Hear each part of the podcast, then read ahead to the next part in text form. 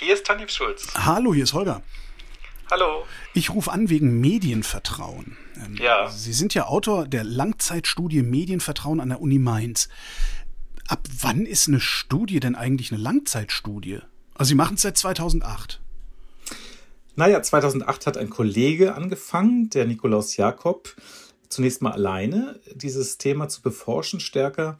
Und dann ab dem Jahr 2015 sind weitere Kolleginnen und Kollegen eingestiegen und ich dann auch. Und jetzt machen wir das halt seit ein paar Jahren. Und klar, Langzeit ist sehr relativ. Also es sind jetzt immerhin mal so ein paar Jahre schon zusammengekommen. Wir wissen auch noch nicht genau, wie lange wir es weitermachen. Tatsache ist, es ist immer ganz gut in der Forschung, wenn man über Daten verfügt, die eben nicht nur so Momentaufnahmen sind, sondern ein bisschen weiterreichen. Aber äh, einen festen Wert für Langzeit gibt es nicht. Nein, man könnte jetzt sagen, puh, die paar Jahre, also für einen Historiker ist das ein Witz, aber für, für die Sozialwissenschaften ist das schon ganz gut, mal ein paar Jahre als Zeitreihen zu haben. Was genau messen Sie in dieser Studie? Ja, wir versuchen, Medienvertrauen zu messen, also das Vertrauen der Menschen in die Medien. Da werden sich jetzt alle schon wieder fragen, ja, wieso die Medien, was ist das? Und da gibt es natürlich jetzt Dinge zu unterscheiden. Es gibt in der Forschung so etwas, was wir Globalvertrauen nennen, wo es tatsächlich um die Medien geht, was immer die Menschen auch damit dann jeweils verbinden, so wie wir ja auch sagen können, wir können versuchen, zu, das Vertrauen in die Demokratie zu messen oder in die Politik. Und dann versuchen wir aber auch einzelne Mediengattungen zu überprüfen, wie ist da das Vertrauen der Menschen oder auch ähm, ja in bestimmte Internetplattformen. Aber wie misst man denn Vertrauen?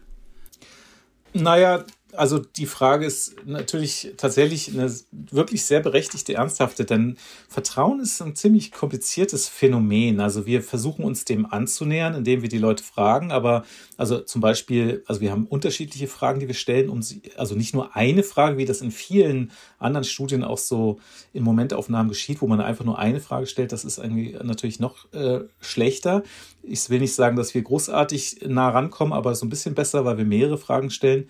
Es ist aber natürlich so, dass Vertrauen ja auch so teilweise verbunden ist mit Gefühlen oder auch unreflektierten, unbewussten ähm, Einstellungen und äh, man vertraut und merkt es gar nicht und erst wenn das Vertrauen brüchig wird, vielleicht reflektiert man darüber. Und deswegen ist das nicht ganz einfach zu beantworten, aber wir versuchen zum Beispiel so eine Frage zu stellen, äh, beziehungsweise die stellen wir, das versuchen wir nicht nur, äh, wenn es um wirklich wichtige Dinge geht, das ist so eine Kernfrage, die für uns sehr wichtig ist, wenn es um wirklich wichtige Dinge geht, etwa Umweltprobleme, Gesundheitsgefahren, politische Skandale, wie sehr kann man da den Medien vertrauen? Und in den Interviewschulungen und so weiter geht es auch immer darum, und das wird auch manchmal explizit gesagt, dass es um etablierte Medien beispielsweise geht. Also es, äh, wir wissen aus anderen auch Forschungen, da haben dann Leute im Kopf die großen Medien, die eben sie selber auch nutzen oder von denen sie wissen, dass sie wichtig sind in der Gesellschaft. Das heißt, dadurch, dass Sie mehrere Fragen stellen, sind Ihre Daten auch ziemlich sauber. Also sie sind in der Lage, so was für Störvariablen rauszufiltern, wie sozial erwünschte Antworten, also was man in, was, was man in solchen Umfragen ja gerne hat. Ja, sicher. Also wir, wir versuchen das natürlich ja so gut wie möglich zu machen, aber es ist ganz klar, dass man mit Umfrageforschung natürlich bestimmte, an bestimmte Sachen nicht rankommt. Also weil es einfach nicht möglich ist, jetzt auf alle individuellen Ideen dann einzugehen und die offen abzufragen. Also wie das etwa in so längeren ähm, ja, Leitfadengesprächen und offenen ähm, Interviews der Fall wäre, also qualitativer Forschung. Das können wir nicht, aber wir sind, glaube ich, schon ganz gut dabei, mit einer ähm, Technik da so weit wie möglich ranzukommen. Jetzt, wenn, wenn jetzt jemand Ja antwortet oder Nein antwortet und nicht, ja, ich weiß nicht recht, hier man mal so, mal so, das, da ist, ist, ist, ist, die, ist die Antwort Ja oder ich glaube, Sie, Sie haben so ein Kontinuum ne, von äh, sehr bis eher und äh, ja. gar nicht. Äh, wenn die Antworten an den Rändern sind, ist das dann nicht eigentlich ein Zeichen für eine Art Leichtgläubigkeit in die eine oder auch die andere Richtung? Also müssten ja, genau. also, eigentlich viel eher ja. alle, ah, ja. ich weiß nicht recht sagen. sagen. Ja, genau. Also wenn, also offen gesagt wäre ich wahrscheinlich auch so ein Kandidat, der die Interviewer dann verrückt machen kann, weil ich würde auch sagen so, ja, kommt drauf an und teils, ja, mal sehen, also die einen Medien sind ja so, die anderen so und hm. Also äh, aus diesem Grund haben wir auch tatsächlich anders als manche andere Studien, da gibt es Vor- und Nachteile für, so eine Mittelkategorie, die, wo die Leute eher so ambivalent sich äußern können. Teils, teils ist das bei vielen als, als Antwortkategorie. Das hat, wie gesagt, auch Nachteile, weil das so die Unentschlossenen, die sich einfach nie entscheiden können und so weiter, die machen immer das. Es hat aber auch den Vorteil, dass in der Tat, so wie Sie sagen, ich meine, ist es denn überhaupt wünschenswert, dass man jetzt den Medien einfach so komplett vertraut? Und so kann man sich ja fragen. Äh, ist nicht auch das äh, gut, dass man eine gewisse Skepsis wenigstens hat? Ähm, und das ähm, versuchen wir schon abzubilden. Also wir sind gar nicht der Auffassung, dass es darum geht, äh, dass es jetzt alle Menschen den Medien vertrauen müssten, sondern diese Mitte oder die, die so eher vertrauen, das ist vielleicht was Wünschenswertes in einer demokratischen Medienverfassung. Können Sie denn sehen, ob jemand, der Ja gesagt hat, eigentlich gemeint hat, ja, aber? Ein bisschen schwierig. Äh, das kommt dann darauf an, ob man das an bei, bei anderen Antworten, wo die dann tatsächlich auch mehr, mehr zum Aber tendieren, sieht. Also zum Beispiel sehen wir, äh, da kann man so tatsächlich sehen, ähm, es gibt eine ganze Menge Menschen, mehr als viele glauben, die in Deutschland doch offenbar vergleichsweise zufrieden mit den Medien sind und ihnen auch mehr oder weniger vertrauen. Also mit nicht uneingeschränkt, aber eben doch jetzt nicht so quasi, ja, die Medien berichten nur falsch und sind ganz schlimme Leute und so, die gibt's ja auch, aber, aber so schlimm ist es in Deutschland bisher gar nicht. Aber es gibt doch auch eine ganze Menge Menschen, die sagen, sie vertrauen mehr oder weniger den Medien, die sich aber doch, das nennen wir eher sowas wie Medien entfremdet, äh, zeigen und sagen, naja, die Medien sind schon abgehoben oder äh, berichten die über Dinge, die mich nicht so interessieren und so. Da gibt's also schon eine Kluft. Und da kann man dann beispielsweise sehen, dass äh, Vertrauen eben auch nicht alles ist und dass eben dieses Ja vielleicht auch manchmal einen Aber hat. Hm. Wie, wie hat es sich denn entwickelt, das Vertrauen in die Medien, so im, im Verlauf, im, im Lauf der Zeiten? Ja, es hat sich so entwickelt, dass es auf jedenfalls keine Erosion ist, wie viele für Deutschland glauben, wo ja alle denken, nach diesen ganzen Lügenpressediskursen, ja. sage ich mal, ab dem Jahr 2014, das sei jetzt alles den Bach runtergegangen. Das ist in unseren Daten überhaupt nicht zu sehen. Also Ach das komm, gilt für, echt? ja, das würde man denken und auch äh, das, das Interessante ist auch, dass in der äh, Corona-Zeit also da haben wir jetzt nur einmal gemessen, Ende 2020, vielleicht war es 2021 anders, aber weil es ja ging ja hin und her auch in dieser Corona-Zeit, die Stimmung, sage ich mal, aber da war zum Beispiel ein Vertrauenshoch. Also entgegen der Idee, dass alles voller Querdenkerei ist, war es so, dass wir noch nie so hohe Vertrauenswerte hatten wie 2020, Ende des Jahres 2020. Aber jetzt ist es trotzdem wieder runtergegangen. Jetzt ein bisschen gesunken, ist aber immer noch etwas über den Werten, die wir so vor der Pandemie hatten. Und insgesamt kann man sagen, was wir sehen in vielen Ländern, äh, ich will das gar nicht beschönigen, gibt es ein Problem und auch so eine Art Erosion, etwa in den USA, auch in Frankreich, in Deutschland bisher nicht in demselben Ausmaß oder gar nicht sogar, sondern es gibt eher so etwas wie eine Verfestigung von sehr medienkritischen bis medienfeindlichen Leuten, so am Rand, die sagen, nee, gar nicht vertrauen, und ein bisschen ein Abschmelzen der Leute, die eben in dieser ambivalenten Haltung teils, teils Mitteposition ja, aber sind. Die sinken ein bisschen und das erklären wir uns so, dass die Leute ja auch durch diese ganzen medienkritischen Diskurse gezwungen sind, quasi äh, Stellung zu nehmen und zu sagen, ja, nee, so schlimm sind die Medien jetzt auch wieder nicht, oder zu sagen, ja, die Medien sind ja ganz schlimm. Also, dass sich das ein bisschen aufteilt. Waren Sie davon überrascht von diesem Ergebnis? Dass es gar nicht so schlimm ist, wie wir alle auf Twitter immer denken. so ja, also in den ersten Jahren, das, also jetzt nicht mehr, weil das ist jetzt ziemlich stabil seit den Jahren 2016 folgende, dass es eben gar nicht so dramatisch erodiert. Äh, aber was äh, auch nicht überraschend ist, dass jetzt nach der Pandemie vielleicht wieder so ein bisschen äh, schwächer ist, weil diese Gesamtkrise-Lage nicht mehr da ist, wenngleich der Krieg natürlich jetzt auch eine massive Krise ist, aber wird anders offenbar verarbeitet. Und ähm, Nee, das ist nicht so überraschend, aber ähm, gleichwohl muss man das im Auge halten. Ich würde auch sagen, es ist jetzt gar nicht alles gut, also um, um Gottes Willen. Also wir sehen halt schon, dass da Dinge auch ähm, teilweise ja brüchig werden können leicht, dass auch die Mediennutzung sich ja verändert bei Jüngeren. Die sind jetzt auch nicht alle auf Kontra gebürstet, aber ähm, das Medienvertrauen hängt auch teilweise damit zusammen, was schauen und hören und lesen die Leute. Und äh, da verändert sich halt vieles. Und zum Beispiel der öffentlich-rechtliche Rundfunk, der sehr starke äh, ja, Vertrauenswerte hat, traditionell, auch in anderen Studien, der bröckelt jetzt gerade so ein bisschen ab. Mal sehen, ob das tatsächlich zu einem Trend wird und ob das dann auch bei jüngeren Leuten einsetzt. Bisher ist es bei denen nicht so, dass die jetzt besonders kritisch wären. Das sind eh, also 62 Prozent trauen dem öffentlich-rechtlichen Rundfunk. Das klingt gut. Äh, es waren noch nie weniger wenn ich mir die Sender aber so ansehe und anhöre, habe ich jetzt nicht wirklich den Eindruck, denen würde das was ausmachen. Müssten die nicht langsam wenigstens mal nervös werden? Doch, ich glaube, äh, die werden auch nervös. Vielleicht zeigen die das nicht immer dann äh, öffentlich oder nach außen. Ich glaube schon, dass die nervös werden. Und das ist gar nicht mal so sehr, denke ich, das Thema Nervosität, weil jetzt die Vertrauenswerte so schlecht sind. Das Image ist eben sogar bei jungen Leuten, ähm, was so die Kernflaggschiffe wie Tagesschau und so angeht, eigentlich ganz gut. Also, dass das für Glaubwürdigkeit steht und für seriösen Journalismus. Das Thema und das Problem ist halt nur, wird es dann auch wirklich auch in den nächsten Jahr, Jahren und Jahrzehnten zu so einer festen Instanz bleibt das so? Wird das noch so bleiben? Weil wenn das abbröckelt in der Mediennutzung, dann bröckelt vielleicht auch irgendwann das Vertrauen, denn das hängt sehr stark aus unserer Forschung, wissen wir das, zusammen. Jetzt könnte man natürlich denken, dass das, dass das überhaupt nicht bröckelt, weil das höchste Vertrauen genießt der öffentlich-rechtliche Rundfunk bei den unter 30-Jährigen. Gucken die neuerdings alle wieder Fernsehen oder was ist da los? Ja, das ist eben die Sache. Das sind ja auch teilweise Images und, und Sachen, die aus der Sozialisation, wie man so einfach so weiß und sagt. Aber wenn das Ritual fehlt, sich das dann auch wirklich, wenn man das doch alles in der Mediathek abrufen kann, jederzeit, ob man es dann auch wirklich jeden Tag macht, ist dann eben die nächste Frage. Und das, das wissen wir alles noch nicht, wie das weitergeht daran müssen halt die, ähm, die Sender arbeiten. Das betrifft natürlich Zeitung genauso, wenn es um, um E-Paper und so geht. Das heißt, äh, das Vertrauen und gute Images nützen einem ja am Ende nichts, wenn die Leute am, äh, gar nicht mehr richtige Erfahrungen sammeln mit diesen entsprechenden Informationsmedien. Äh, wenn man es überhaupt hat, das Vertrauen. Im Osten trauen dem öffentlich-rechtlichen Rundfunk nur gut 40 Prozent. Ähm, haben Sie da auch qualitative Daten? Was ist da passiert?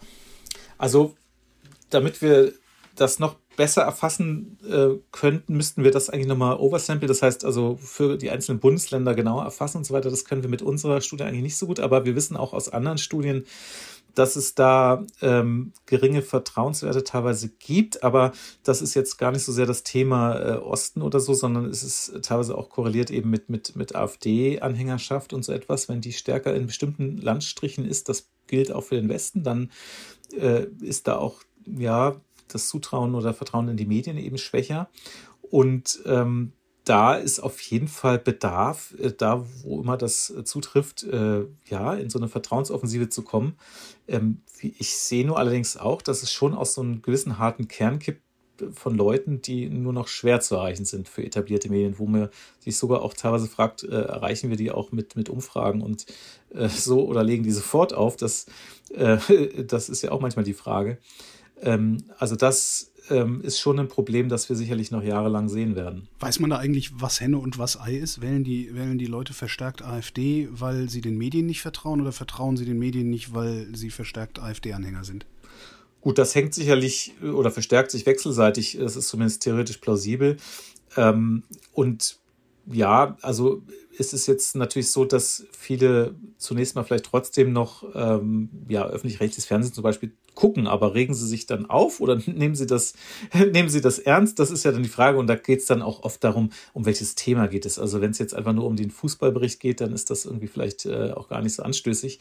Aber wenn es dann eben um die ernsten politischen Themen geht, dann wird es halt zum, äh, zu einem Konflikt. 40 Prozent stimmen der Aussage zu, der öffentlich-rechtliche Rundfunk stellt die Vielfalt der Meinungen in der Gesellschaft angemessen dar. Nur 40 Prozent. Ist das ein Problem oder ist das einfach Ausdruck dessen, dass ich zu jedem gegebenen Zeitpunkt im Fernsehen, im Radio mehr Dinge sehen und hören werde, mit denen ich nicht einverstanden bin als andersrum. Ja, das muss man natürlich auch tatsächlich so ein bisschen vielleicht so auch äh, interpretieren. Also die einen sind unzufrieden, weil das nicht vorkommt, die anderen sind unzufrieden, weil das nicht vorkommt. Und da sehen wir ja auch diese Ja-Abers. Also Leute sagen vielleicht im Grundsatz, äh, Vertrauen ist, ist, ist, ist halbwegs da, aber dann stellen sie schon fest, wenn man fragt, naja, mir fehlt dies, mir fehlt das und so. Und da muss man eben auch wieder so ein bisschen das ins richtige Verhältnis, glaube ich, setzen. Es ist nicht zu erwarten und auch wahrscheinlich gar nicht wünschenswert in einer pluralistischen Demokratie, dass jetzt alle jubeln, weil jetzt die Medien irgendwie ganz toll sind und die Politik ganz toll. Also die Unzufriedenheit ist ja eingebaut in unser System und auch gut so. Kritik, Unzufriedenheit, auch ein bisschen hadern und schimpfen auch. Aber ähm, wichtig ist eher so dieses, ähm, diese solide Grundannahme, dass die uns jetzt nicht hinter die, hinter das Licht führen wollen und dass die so einen halbwegs sauberen Job versuchen zu machen, auch wenn Fehler manchmal passieren und so und dass man sich auch mal aufregt. Aber sozusagen dieses Grundvertrauen, dass, ähm, wenn da Informationen kommen, dass das äh, doch oft äh, vernünftig und solide gemacht ist. Das, das ist halt das, was äh, wichtig ist, auch als Grundlage für demokratischen Austausch. Da gibt es einige, die, äh, die an dieser Grundlage rütteln wollen, aber ähm, das ist noch nicht erodiert, würde ich sagen, für Deutschland. Äh, noch eine Zahl. 45 Prozent der Menschen sagen, sie würden den Medien beim Ukraine-Krieg glauben. Ist das denn viel oder ist das wenig? Oder ist das auch wieder so ein gutes Mittelding? Also das ist eigentlich ein ganz ähm, solider, normaler Wert im Vergleich, sage ich mal, zu, ja, äh, im Vergleich zu auch anderen Themen. Also die Corona-Pandemie beispielsweise ist auch so in diesem, äh, auf, so auf dieser Ebene angelangt, in diesem Wert, äh, Wertlevel oder auch ähm, zu anderen Konfliktthemen sieht man das so in diesem Bereich. Und der Punkt dabei ist eben, dass äh, wir auch da wieder diese Leute haben, die eben so in diesem mittleren Bereich liegen und sagen, teils, teils, kommt drauf an, weil die ja auch unterschiedliche Medien vielleicht vor Augen haben. Die haben dann zum Beispiel Boulevardmedien auch vielleicht vor Augen, wenn die das beantworten, denen sie nicht trauen oder eben bestimmten Meinungsmedien, denen, deren Meinung sie nicht teilen. Und da passt das dann schon. Also problematischer ist, äh, so, wenn man diese Mittelkategorie als nicht so schlimm empfindet, eher so die sozusagen radikal sagen, nee, das, das traue ich all, allen nicht über den Weg. Äh, Medienzynismus habe ich gelernt, ist ja, das, was Sie genau. da gerade formulieren. 14 Prozent sagen, die Bevölkerung in Deutschland wird von den Medien systematisch belogen. Ja. Ähm, jetzt gibt es ja, ne, man kennt es ja aus, aus, aus diversen Studien, diese 20 Prozent extremistisches Grundrauschen, gerne rechts, das wir in, in den Industriegesellschaften ja. sehen. Ist das, diese 14 Prozent, sind die ein Teil dieses Grundrauschens oder ist das nochmal was anderes? Nee, das das hängt schon wahrscheinlich zusammen. Also es ist tatsächlich so diese, sage ich mal, 15 mal 20 Prozent, die da so mit sehr doch pauschalen und radikalen Positionen auftreten, die findet man ja in diversen Studien zu diversen Themen. Also es sind nicht immer dieselben Leute, aber eben oft die einfach äh, mit dem System wirklich hadern, die die etablierten Medien schwierig finden, die Parteien und so. Jetzt 14 Prozent, das war auch schon noch mal höher in vergangenen Jahren. Also das muss man auch sagen. Das schwankt immer so ein bisschen so. Aber es ist jetzt auch so, dass das ja nun bei weitem nicht die Mehrheit ist. Aber es ist trotzdem, wenn man das mal auf die Bevölkerung umrechnet, ein beträchtlicher Anteil von Menschen. Und dass das auch ein Problem sein kann, haben wir ja ganz oft auch schon gesehen. Sie sagten vorhin Boulevardmedien. Vier Prozent der Leute sagen, hm. dass Boulevardzeitungen sehr oder eher vertrauenswürdig sind. Also vier Prozent finden überhaupt, der Rest ist weiß nicht oder gar nicht. Äh, trotzdem gehen Politiker genau dahin und machen Kampagnen gegen den öffentlich-rechtlichen Rundfunk, den über 60 Prozent für vertrauenswürdig halten. Jetzt ist vier Prozent nicht gerade das, was ich bezeichnen würde als äh, kampagnenfähig lassen wir uns da veralbern? Was war, also was passiert da gerade? Ja, also bei diesen 4% könnte man jetzt ja auch vielleicht vermuten, dass da sozial Erwünschtheit, das haben Sie ja vorhin genannt, eine Rolle spielt und die Leute sagen, hm, ja, Boulevardmedien, das klingt jetzt nicht so gut, so nach dem Motto. Und am Ende lesen sie das trotzdem. Also da ist der Mensch ja auch manchmal so ein bisschen widersprüchlich. Äh, die gute Nachricht ist, das zeigen auch andere Studien, also die Menschen, die vielleicht jetzt ein Boulevardmedium äh, rezipieren, die sind sich teilweise schon der Sache bewusst, dass das vielleicht mit Vorsicht auch mal zu genießen ist, was da alles so zu hören und zu lesen ist. Und das ist ja erstmal eine ganz gute Nachricht, dass da auch ein kritisches Bewusstsein für da ist. Und dass man vielleicht denkt, naja, also ich weiß schon, dass das jetzt, dass es auch noch bessere Medien gibt.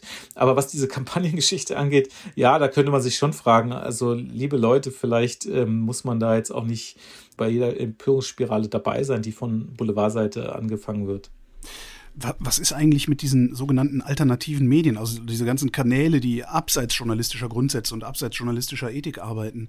Ähm, sehen Sie die auch?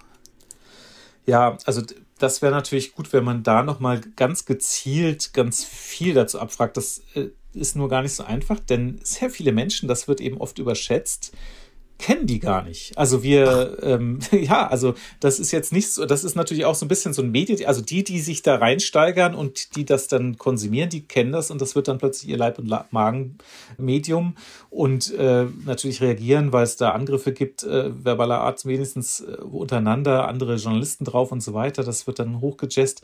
Aber sehr viele Menschen äh, haben da noch nie was von gehört, von manchen dieser äh, auch umstrittenen Angebote. Also das muss man ja auch bedenken.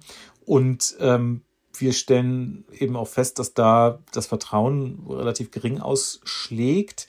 Das finden viele halt doch seltsam, was das da alles so gibt.